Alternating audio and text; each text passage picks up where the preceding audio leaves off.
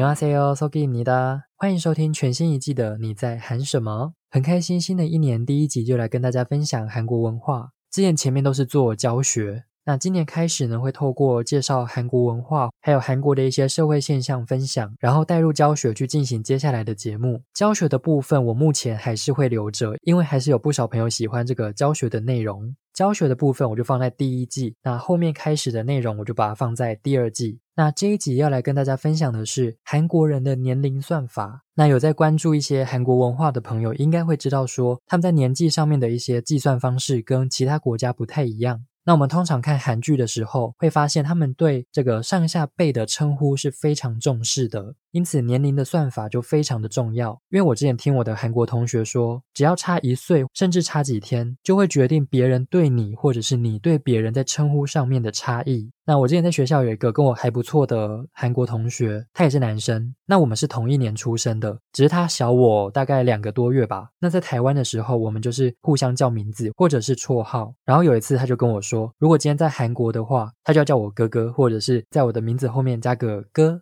这样子，我听到的时候，我就想说，别吧，这样听起来超怪耶。就是我们在台湾可能没有办法想象说叫自己的同班同学哥哥或姐姐，因为就我们的观念里面，我们就是同一届啊，我们就是同年龄的人啊，干嘛要叫你哥或姐？当然，这是他们韩国人的一个社会文化，我们也不能去说他们怎么样。只是说，今天我们在台湾的话，不太习惯去听到同龄的人叫你什么哥哥或姐姐的。那我们下面就来认识韩国人到底是怎么计算年龄的呢？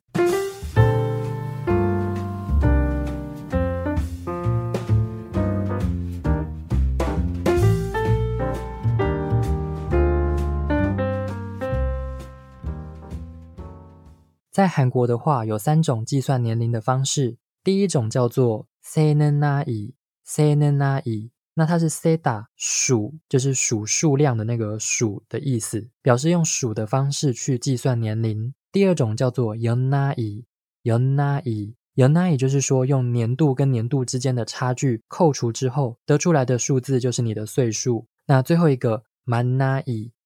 manai，就是以满岁的方式去计算。那现在说这个 s e n a i 它是以年这个单位去做计算的。韩国人出生的时候就是一岁，这个就跟其他国家的算法不一样。然后到隔年的一月一号的时候，就会自动的长一岁。也就是说，假设你是在十二月三十一号出生的人，你出生的时候已经是一岁，那你隔天到了一月一号之后，就又会自动增加一岁。那你就是在这极短的一天内长了两岁，这个是韩国人一般民间的计算的方式。同一年一月一号出生的人跟十二月三十一号出生的人，他们在 s e n a i 的算法里面是同年纪的。那第二个 y o n a i 呢，就是说用今年的年度去减掉你出生的年度，得出来的数字就是你的年龄。那最后一个 man a i 就是国际上通用计算年龄的方式，大家出生的时候都是零岁，一直到下一次生日的时候才会是一岁。这样听起来大家应该会觉得哇，这到底是什么东东？那我就以我自己的年龄来举例。那我是一九九八年出生的。如果以 s e n a i 来看的话，我的年龄是二十六岁，就是二零二三年减掉一九九八年，得出来是二十五岁嘛。那韩国人一出生就有一岁，所以我要再加上一，那我的这个 s e n a i 的年龄就是二十六岁。如果用 y o n a i 来看的话呢，就是二零二三年减掉一九九八年，那得出来就会是二十五岁，所以我的 y o n a i 年纪就是二十五岁。那 manai 是以生日为基准嘛？我还没有过生日的话呢，我的 manai 年纪就会是二十四岁。这样解释，不知道大家有没有比较清楚？结论就是，韩国人他们是用这三种计算年龄的方式去混用，所以一个韩国人基本上是有三个年龄的。那刚刚有提到这个辈分的问题嘛？那韩国人他们在报年纪的时候，怎么知道他报的是哪一个年龄呢？所以，我们看韩剧，或者是你有韩国朋友的话，可以注意一下，说两个人看起来年纪差不多，但是又不确定到底谁比较大、比较小的时候，他们通常不会问说：“请问你几岁？”他们会直接问他说：“请问你是几年出生的？”就是用这个方式去判断。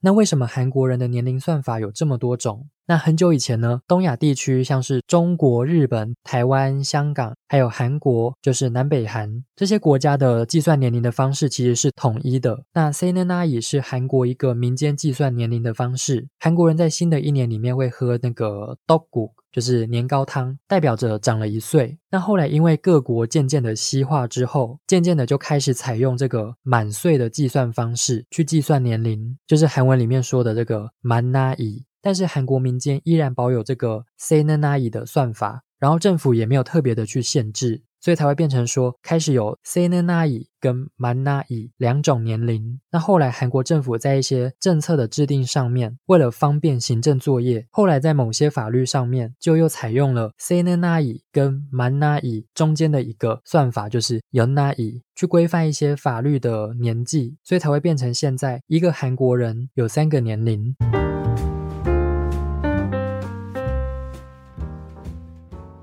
那这样一个复杂的计算年龄的方式，当然也带来了一些问题。第一个就是法律上面的问题，像刚刚上面说的，每一个人的年龄总共会有三个，所以哪一项法律是用哪一个年龄算法的年纪去定义，常常让民众很混乱。再就是像之前新冠疫情在接种疫苗的时候，韩国政府有一段时间是公开的表示说，不建议未满三十岁的民众去施打，我忘了是哪一个疫苗，好像是 A Z 吧，但是它并没有明确的说明用哪一个年纪算法得出来的年龄去定义，所以也是很多民众不知道自己可不可以打这个疫苗。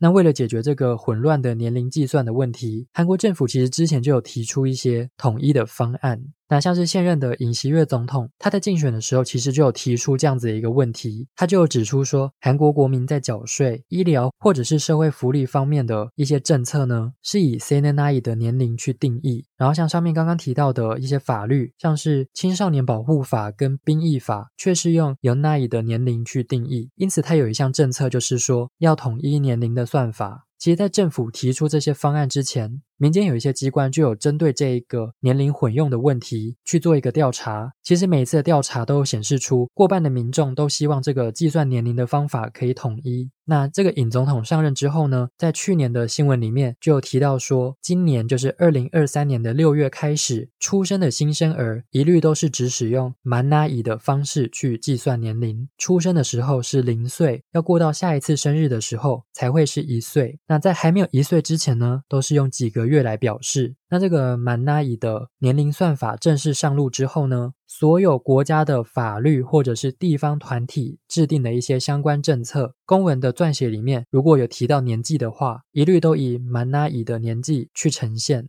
那在这个蛮拉乙算法正式上路之前呢，韩国政府为了让全国的人民习惯这样子的一个改变，我看新闻里面是说，除了制定一些相关的政策之外呢，他们还会办各种的社会活动去宣导这件事情。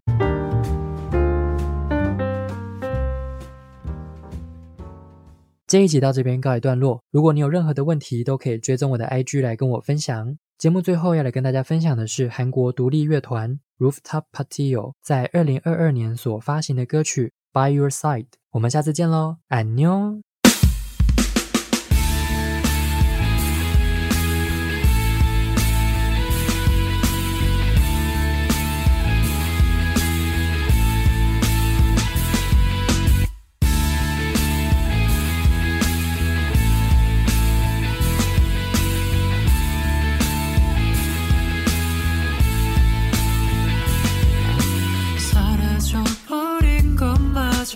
짝일까? 어디로든 가고 싶단